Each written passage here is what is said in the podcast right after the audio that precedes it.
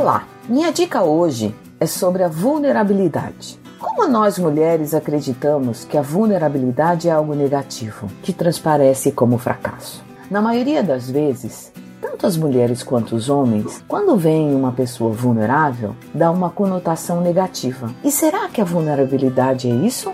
Claro que não. Para isso, iremos fazer um passeio sobre alguns fundamentos a respeito da vulnerabilidade. Você está ouvindo o Coachcast Brasil. A sua dose diária de motivação.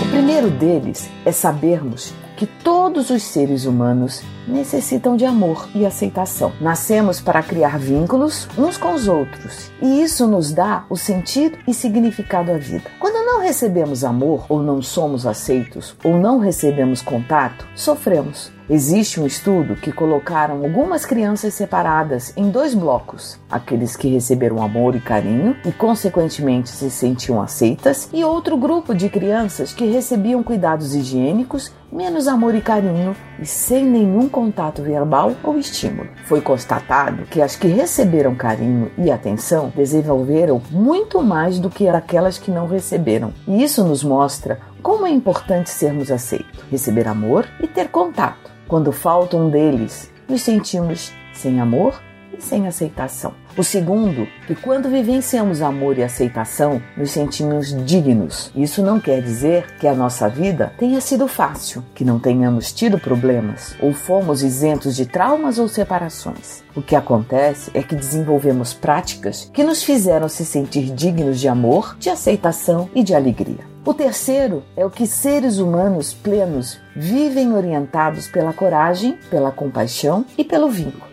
E o quarto é quando os seres humanos que se sentem plenos identificam a vulnerabilidade como estímulo de coragem, compaixão e vínculos. Pessoas plenas se permitem se sentir vulneráveis e atribuem suas conquistas a isso. Segundo Brené Brown, a vulnerabilidade não é algo bom nem mal. Ela é o centro de todas as nossas emoções e sensações. Sentir é estar vulnerável. Ela nos diz que acreditar que vulnerabilidade seja fraqueza é o mesmo que acreditar que qualquer sentimento seja fraqueza. Vulnerabilidade é sentir-se na incerteza, em risco e estar exposto emocionalmente. Quantas vezes você diz a si mesmo que pode se virar sozinha? e não precisa de ajuda de ninguém. Em nosso momento, pedir ajuda é demonstrar vulnerabilidade e sentir-se fracassada. Em nossa sociedade individualista, fazer tudo sozinho é reverenciado. Apesar disso, muitos de nós costumamos ajudar as pessoas, só que de uma forma consciente ou inconsciente, acabamos vinculando ajuda com julgamento. Quando recebemos ajuda sem estarmos abertos, também deixamos de doar com o coração aberto. O caminho da vulnerabilidade não foi feito para trilhar sozinho. Todos nós precisamos de ajuda. Eu aprendi ao longo da minha vida que ter ajuda chegamos mais rápido e com menos desgastes. Aprendi também que receber ajuda nos faz mais fortes e mais preparados para os obstáculos que surgem no decorrer da vida. Pedir ajuda demonstra que necessitamos do vínculo, da aceitação e do amor. Todos nós somos vulneráveis seja pela pessoa amada, pois não temos garantia nenhuma se ela vai nos amar amanhã ou se vai embora de uma hora para outra sem aviso prévio. Somos vulneráveis quando confiamos em uma pessoa e ela nos trai sem motivo aparente. O amor é incerto e oferece risco, e quando amamos, nos deixamos expostos emocionalmente. Acreditar que podemos ter controle sobre tudo é um ledo engano, pois basta você estar vivo para estar vulnerável. Permitirmos-nos sermos vulneráveis é ser ousado com a vida e ele nos transforma e nos torna mais corajosas a cada vez que damos essa permissão. E aí eu te deixo uma pergunta: como você lida com a vulnerabilidade na sua vida?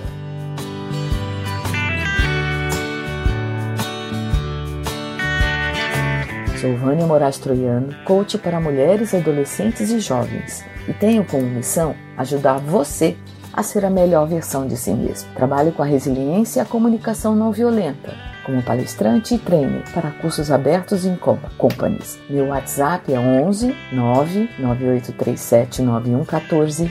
O meu site é www.vaniacomw.moraes.com.br e eu estou nas redes sociais como Vânia Moraes Troiano Coach. Esse episódio faz parte do movimento hashtag o podcast é delas 2018 e no site www.opodcastedelas.com.br e lá tem uma relação de todos os programas e episódios participantes desse movimento que visa trazer mais mulheres para produzir conteúdos. Você também pode nos seguir nas redes sociais, no Facebook como CoachCastBR, no Twitter CoachCastBR, no canal do YouTube Coach Expresso e no grupo Telegram t.me barra coachcast. E também pode mandar seus comentários para o e-mail contato arroba coachcast.com.br ou diretamente no post do episódio no site coachcast.com.br.